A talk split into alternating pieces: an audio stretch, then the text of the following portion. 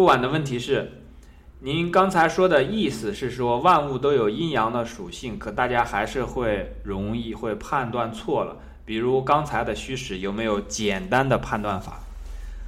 好，这个问题呢，其实就讲说，我们对于这个阴阳啊，它是个什么东西，首先得定义清楚了。因为有一个哲学家他说过一句话，他叫怎么讲的呢？他说没有为什么，只有是什么。如果你真的明白了这个阴阳是什么，可能就不会再问这个后面的这些问题了。那阴和阳是什么呢？阴和阳是一种事物的特性的抽象，是一种分类方法，是一种认识方法。我慢慢的讲啊，我把刚才讲的重复一遍，是一种分类的方法，是一种认识的方法，是一种事物的特征的抽象。比方说，我拿起一个杯子。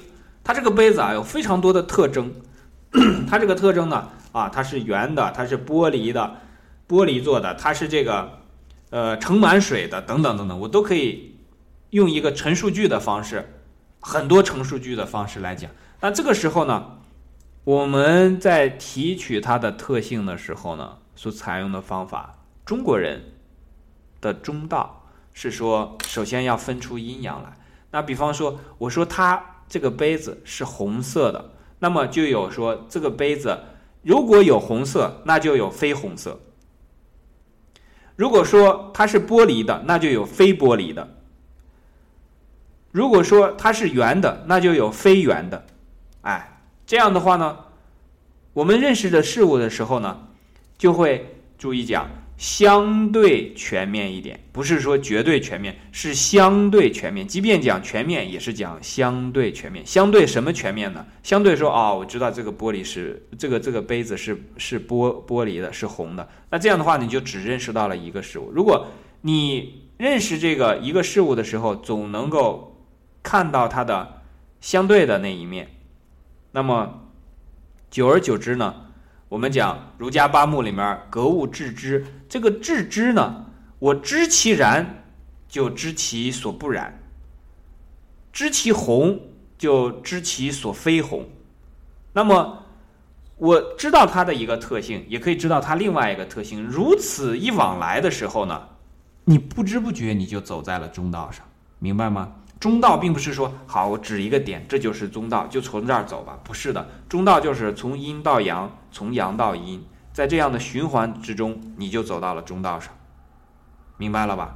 比方说，从春夏到秋冬，这是一个阴阳，我走来走去，其实我就在一个中道上，明白吗？从春夏到秋冬，秋冬再到春夏，再到秋冬，这样转来转去，我就在一个中道上。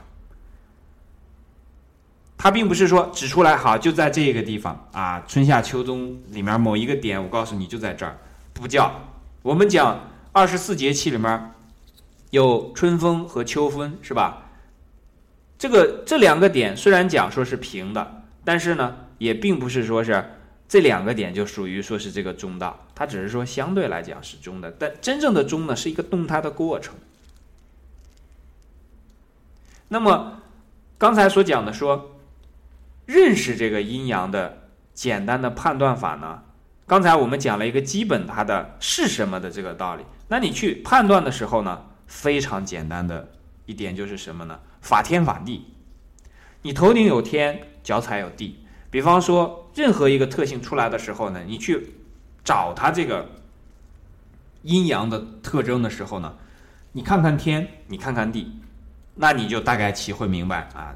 它这个特征是靠天近一点还是靠地近一点？用这个办法呢？比方说，举个例子啊，比方说一个人的头和脚，那你说哪个是这个这个阳，哪个是阴？那头离天比较近，那当然是这个头就算阳了，对吧？脚就算阴了。如果是讲腹背的时候，哎，我们讲腹背啊，就稍微比这个。头和脚要难一点，因为这个腹背呢，哎，和天地都离得好像差不了多少。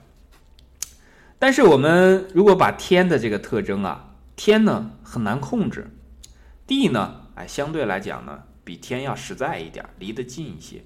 那我们看背部啊，你用手去挠的时候，你挠背部总是很难挠，是吧？就好像这个天很难够到。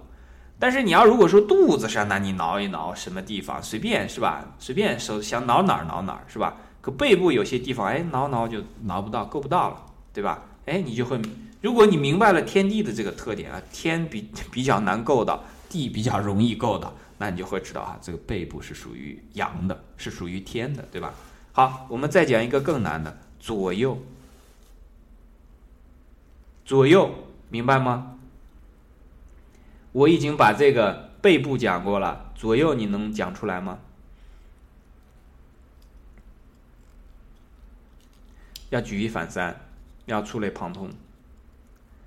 为什么左为阳，右为阴？我们人当中是左撇子多还是右撇子多啊？